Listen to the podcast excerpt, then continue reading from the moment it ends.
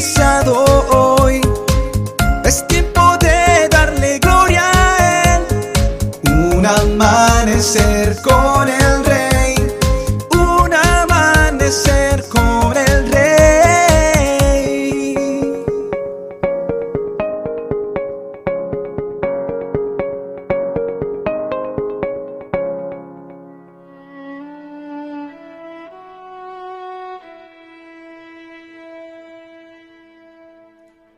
Muy buenos días y bendiciones para todos. Permanezcan en mí y yo permaneceré en ustedes. Pues una rama no puede producir fruto si la cortan de la vid. Y ustedes tampoco pueden ser fructíferos a menos que permanezcan en mí. Ciertamente yo soy la vid, ustedes son las ramas.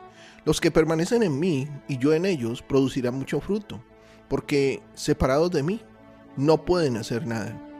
El que no permanece en mí es desechado como rama inútil y se seca. Todas esas ramas se juntan en un montón para quemarlas en el fuego. Juan capítulo 15 versículos del 4 al 6. Permanecer es uno de los cimientos más fuertes del cristianismo y una de las claves para una vida altamente exitosa. El mismo Señor Jesucristo nos lo enseñó la Biblia está llena de ejemplos de hombres de influencia y esa influencia es el resultado de que permanecieron en la presencia de Dios a pesar de las circunstancias difíciles y la oposición que se levantó en su contra. Nadie puede decir que Abraham Lincoln nació rico o que fue un privilegiado del sistema. Nació pobre como pocos y en una época bastante, pero bastante extrema donde lo único que abundaba era la escasez y la enfermedad. Su madre murió cuando él aún era un niño. Vivía en una cabaña de troncos y mucho tiempo su familia se alimentaba únicamente de lo que podían cazar. No tenía acceso a la educación, solamente a un par de libros. Trabajaba en oficios que requerían mucho esfuerzo físico. En cuanto a calidad de vida, un obrero de ahora sería el equivalente a un fino ejecutivo de cuello blanco de aquel entonces. Así que de ser una de las personas con menos en lo que a dinero y suerte se refería, llegó a ser presidente de un país que se convertiría pronto en el más poderoso. Y si no bastara con eso, también fue el que guió a buen puerto la energía brutal de esa enorme nación separada por una cruenta guerra civil.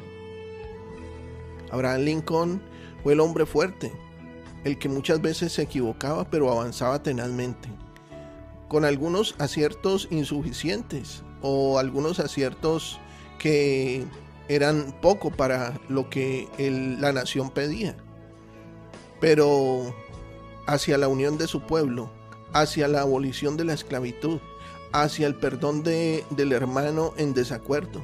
Los momentos más difíciles de Estados Unidos en toda su historia, los más sangrientos y tristes, él los vivió. Las decisiones más difíciles, él las tomó.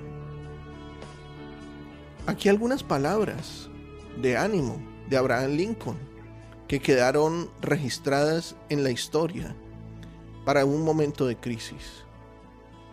No se puede lograr prosperidad desalentando una economía prudente.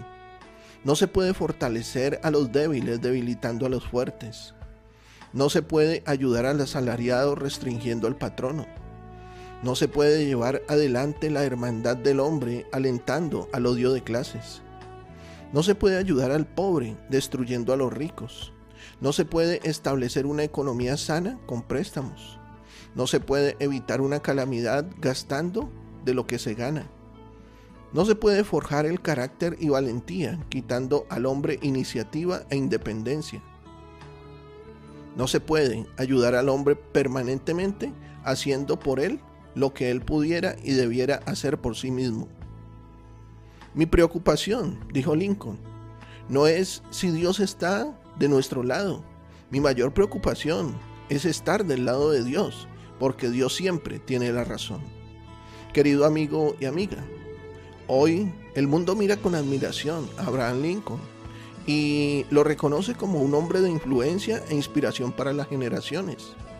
Pero ese fruto tan grande que él no alcanzó a ver, lo ha disfrutado y lo seguirá disfrutando toda la humanidad.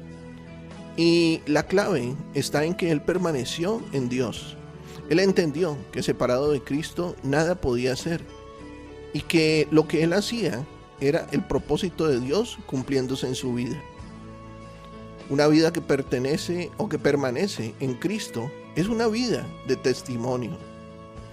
Ahora yo te invito, vamos, ya es tiempo de que cobres ánimo.